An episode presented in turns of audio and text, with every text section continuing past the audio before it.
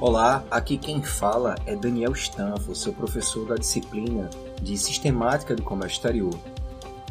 Antes de apresentar, eu vou te convidar novamente, né, para você dar uma consultada lá no nosso canal do YouTube, no EducaPE. Lá você vai encontrar né, várias oportunidades de, de aprendizado extra, tá? Sobre todas as informações que você precisa a mais de procedimentos, de informações extras da logística, não só do curso de logística, mas outros, mas mais enfatizando o nosso curso. Então é só acessar lá no EducaPE, procura o curso na playlist e faz a tua consulta. Tudo bem? Mas voltando aqui para nossa competência 2, agora falando sobre os procedimentos administrativos na exportação. O que, que eu preciso né, entender sobre esses procedimentos administrativos na exportação.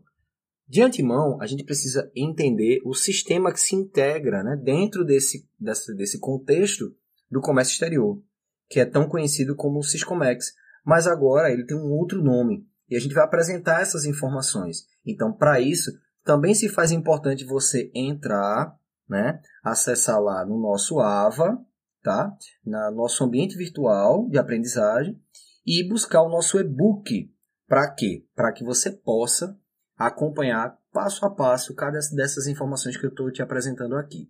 Tranquilo? A gente vai ver também nessa, nessa, nessa primeira proposta né, as nomenclaturas e classificações de mercadorias, por exemplo, né, adotadas nesse mercado internacional da atualidade. Principalmente, a gente vai ver alguns documentos, esses documentos que fazem parte né, do processo da exportação. Então, falando de forma bem simples, né, a gente vai direcionar qual é o tipo de exportação que a gente né, conhece ou que a gente trabalha. No caso, a exportação direta e indireta, e você vai ver tudo isso detalhado no nosso e-book. Outra coisa, né, uma justificativa, né, ou então um pensamento, por que eu teria esse interesse de exportar? Visto que eu tenho muito mais a necessidade de abastecimento do mercado interno do que até mesmo do mercado externo. Então, dentro do e-book, a gente consegue dialogar muito bem sobre possíveis interesses e necessidades sobre o mercado de fora. Aplicar também e explicar como é que funciona né, esse sistema integrado, esse Syscomex, que é sem ele, né, sem ele a gente não consegue navegar tanto no sistema de comércio exterior para exportação, assim como na próxima competência a gente vai falar sobre importação. Tá? É, outro fator importante de apresentação nessa competência né, é descomplicar procedimentos.